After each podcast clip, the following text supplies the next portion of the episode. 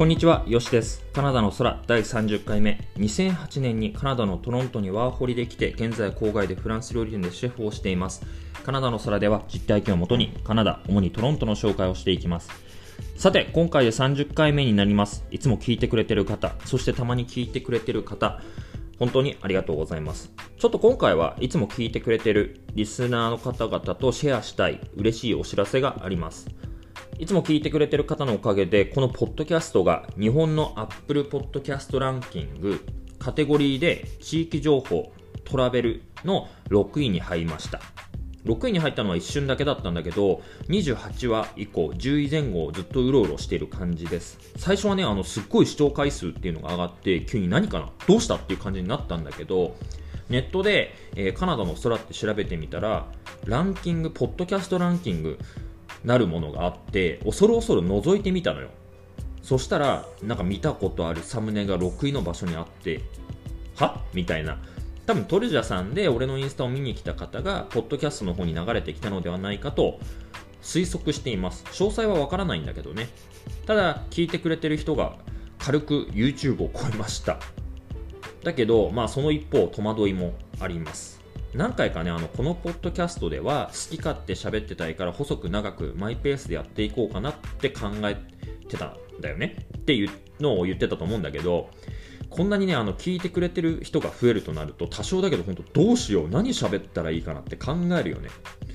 まあ、それも一瞬で、とりあえずまあ、ここはあまり変えることはしなくていいかなと。今までね、聞いてくれてる人もいるから、やっぱりそこの部分を一番大切にしていきたいし、自然体でね、普通に発信できる場所っていうのを大切にしていきたいので、まあ、このままでいこうと思います。数が増えたのも一過性のものに過ぎないと思いますが、まあ、ランキングにね、表示されようとなかろうと、本当にこのままマイペースで喋っていきます。というかね、ランキングなんて意識したこともなかったし、会ったことも知らなかったからね。ということで、今回は、ここから聞いてくれてる人もまたいるかと思うので、原点回帰というテーマで話していこうと思います。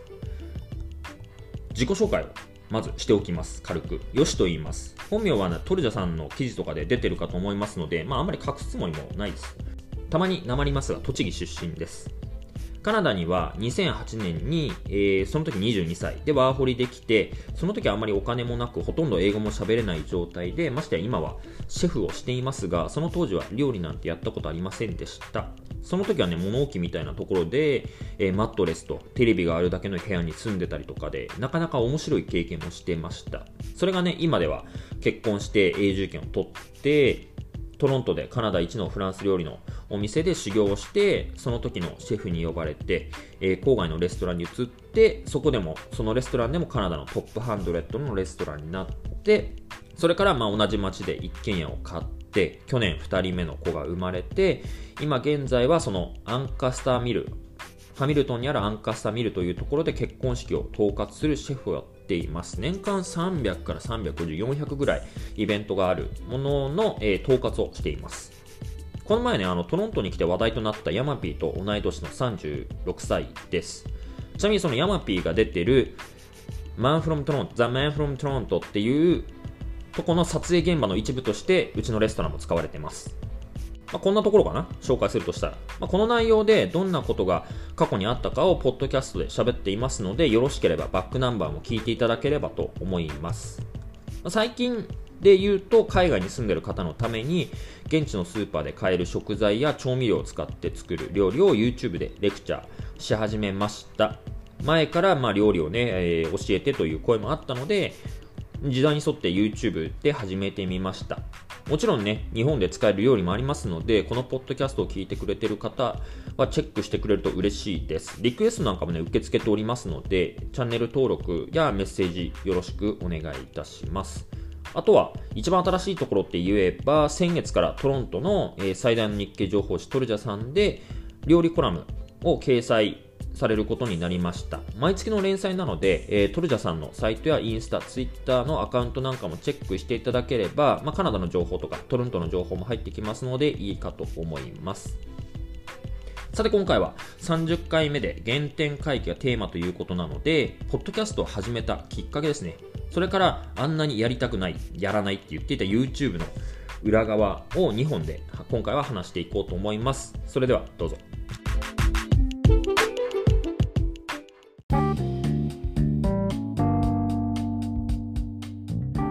皆さんは何でポッドキャストを聞くようになったんですか？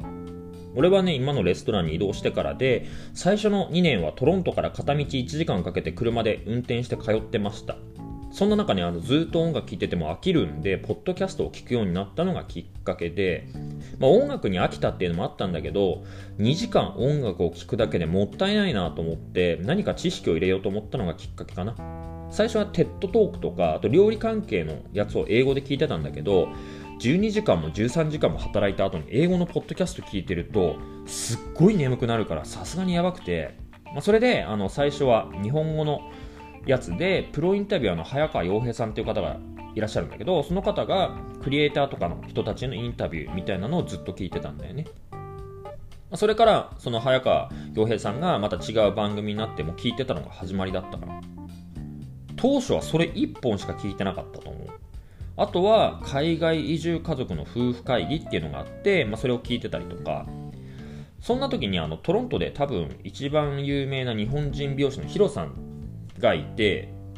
まあ、昔から仲のいい一緒にサッカーやってる人なんだけどそのヒロさんがトルジャにヒロの部屋っていう有名人とかアスリートとかと対談するスペースを持ってるんだけどそこにねあのパラリンピックの中西麻耶ちゃん短距離やってる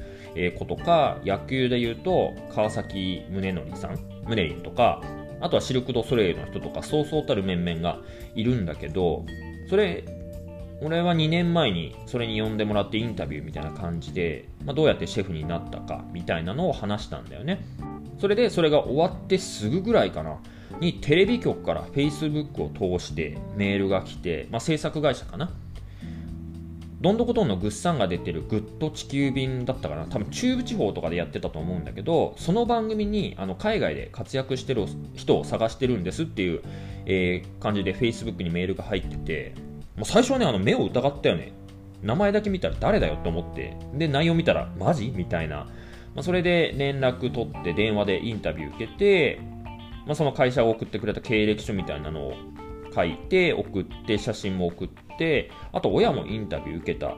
て言ってたね。まあ、その話は結局実現しなかったんだけど、テレビ番組のね、制作会社に引っかかったっていうことは結構俺の中では大きな興味を引いて、ただね、あの自分がね、トロントで何があったかを話しただけだったのに、あ、需要があったんだなと思って、まあ、その前にもね、留学エージェントとかからオファーがあってスピーチした時とかもあって、成り上がりっていうテーマだったかな。まあ、何がどうやってシェフになったかっていうの同じようなことを喋ったんだけど、まあ、そういうのがいろいろ重なったタイミングがあったんだよね。まあ、それであの去年コロナ期間中に家にいる時間が増えて何もしないのももったいないから何か新しいアクションを起こせないかなと思って Be Creative, Be Productive っていうテーマをコロナの自粛期間中に自分に貸したんだよねとりあえず何でも新しいことをやろうと思ってで最初は自分でコーヒーテーブルとかを作って Facebook で売ったりとかしてて、まあ、夏だけで2000ドル20万ぐらい稼いだのかなで、外のパティオとか自分で作ってたりとか、まあ、倉庫とか自分で作ったりしてたんだよね。それがインスタに上げたら結構評判良くて、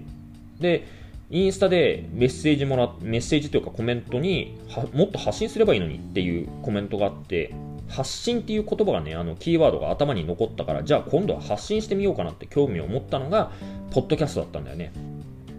まあ、単純に YouTube は本当に面倒だからっていうのがあって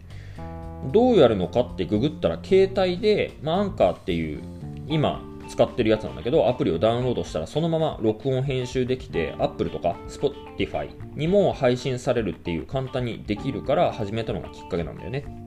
あんまりね人と同じことをしてもオリジナリティに欠けるからカナダのことを話しながら自分のことを話せばいいかなっていう感じで最初始めて、まあ、今もそうなんだけど常に自分のを聞きながらどうしたら面白くなるかなとか聞きやすくなるかなとかいろいろ試しながらやってます。最初はねあの海外移住家族の夫婦会議の人みたくまったりやろうかと思ったんだけど全く俺のテンションに合わなくてうん。だからね、あの、最初の方のストーリー、ポッドキャスト、めっちゃトーン低かったりとかして、今聞くと、あ、撮り直したいって思ったりとか、途中から本当に俺のトーンに合ってないなってことに気づいて今のトーンになったんだよね。こんばんはもうこんにちはにしなよって言われて変えたりとか、まあ、昼間に聞いてる人もいるからね、まあ、そんな紆余曲折ありながらここまでやってきました。最初は本当に携帯一つで撮ってたんだけど、まあ、YouTube もやるから、まあ、マイク買って今はマイクとかも使ったりしてます。これからまた良くなっていくと思うんで多分まあ、そんなね、進歩も楽しんでいただければと思います。ということで、あんなにポッドキャストで絶対にやらないって言ってた YouTube の裏話、どうぞ。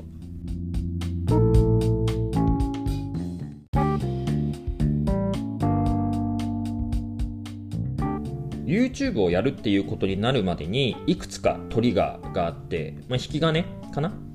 昔から料理教室をやってって言われてたのあったんだけどオーガナイズとか面倒だし人前で教えるのもなって思ってたんだよね。ただコロナ期間中ということもあって新しい自分がねやったことないことにチャレンジしてみたくなったんだよね。それトリガーの話なんだけど一つはソムリエの友達が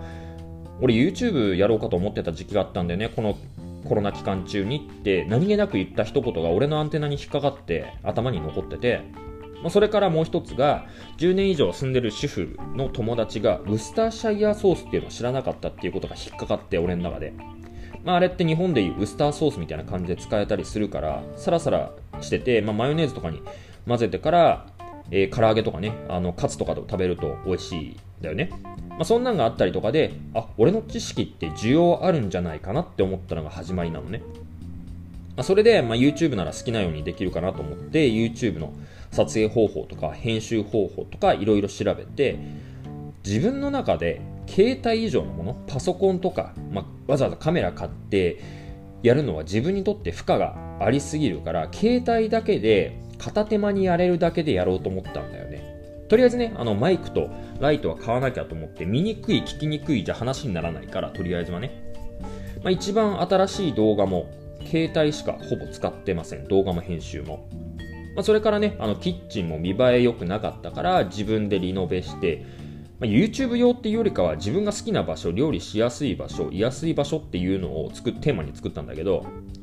そこからじゃあ何をしたらいいかって考えて英語のね YouTuber の方の動画をいろいろ見たんだけど機材とか道具の英語の説明はしてる動画はたくさんあるんだけど例えばウィスクとかスパチュラって言いますみたいなねこれをチョップと言いますみたいな。実際料理を紹介してる食材を紹介してる動画が全然ないからあこれはいけるなって感じで思ったのね。人と同じことやるのは面白くないなと自分の中で思っててまあそっから海外在住経験、まあ、海外に今いる人も含めて知り合いの主婦たちに一斉にメール送ったんだよね。海外で料理する上で何が分かんないですかって同じ質問を全員にしたの。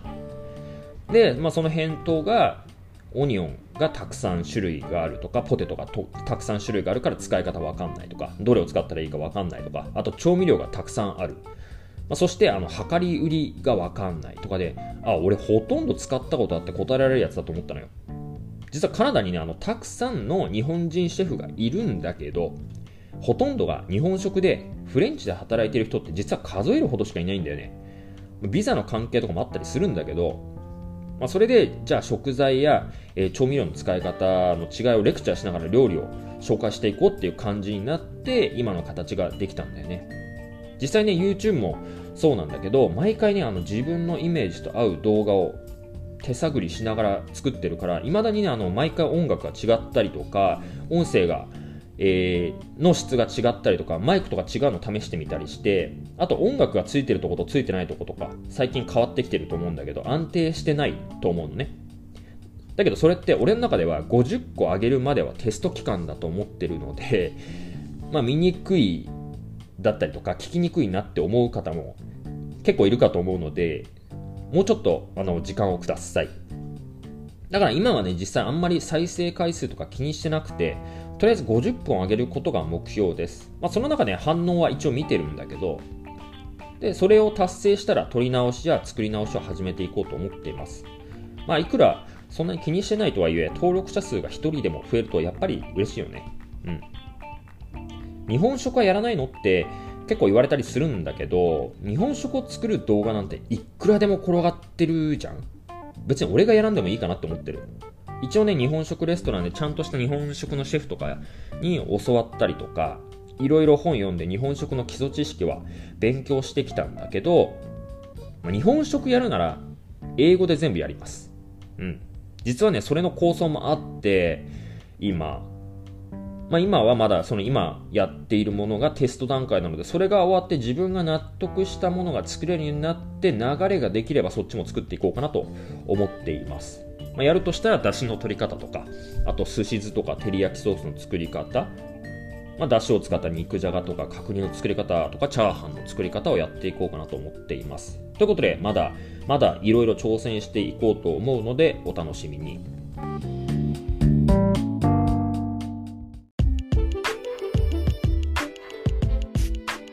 YouTube を始めた当初は2本目撮り終わったぐらいですっごいモチベーションが下がった時があって実際携帯で作ってるとは言っても15分の動画作るのにすっごい時間と労力かかるんだよね。オープニング、クッキング、エンディング撮るだけで1時間ぐらいかかって、まあ、編集すると編集だけで2、3時間かかるから計3、4時間1本の動画にかかってるのね、最近は慣れてきたから多少早くはなったんだけど編集はね、最低でも2時間ぐらいかかるからね、そこにね、あの、音声の不具合とかあったりとか、取れてない部分とかがあったりすると、すっごいフラストレーションがたまるのよ。それにね、あの、最初って何でもそうだけど、辛かったりするじゃん。なんかがあると。で、本当にそんな期間があって、なんで俺こんなことやってんだろう？何のためにやってんだろうって、もうやんなくてよくねっていう期間があって、うん。そんな時に、あの、ポッドキャストを聞いてくれてる方が、YouTube にコメントくれたのね。3本目の動画かな。それがすっごい背中を押してくれて、多分これ言うの2回目なんだけど、っていうのも本当にその1件のメッセージが救ってくれたんだよね。これ多分これからもたくさんやっていくと思うんだけど、動画をね。どこまで行っても忘れない件だと思う。まあ、それから多くはないんだけど、作りました、美味しかったですっていうコメントとか、カナダに行くんで参考になりますってコメントを見るたびに、あ、頑張って続けようって思うよね。まあ、そんな中、バンクーバーに住んでる方で、ポッドキャストをやってる方なんだけど、ハローヤンさん、イントネーション合ってるかな？っていう番組をやってるナタリーさんっていう方がコメントをくれたりとか、YouTube 上でね、あとは Twitter とかでもコメントしてあったりしてるんだけど、カナダ在住の方はぜひ聞いてみてください。すっごい共感できる話が多々あります。同じフィールドでね、やってる方がコメントくれたりするのはやっぱり励みになるよね。で、そういえばなんだけど、俺って、旗から見たら YouTuber なんだなって、ナタリーさんに言われて気づいたんだよね。俺さ、あんまりそんな意識してなかったから、実際。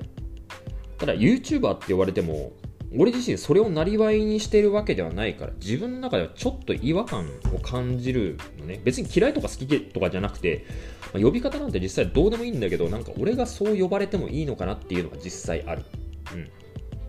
だけどまあこれからもマイペースで YouTube を上げていこうと思うし、いろいろね、やりたい企画とかもあるんだよね。やっとね、ワイナリーが開いたから、ワイナリーに行って、まあ、よく行くワイナリーがあるんだけど、そこで仲良くなった人がいるから、その人にお土産用のワインの取材したりとか、あとさっきも言ったけど、ファミリーの中にソムリエの人がいるから、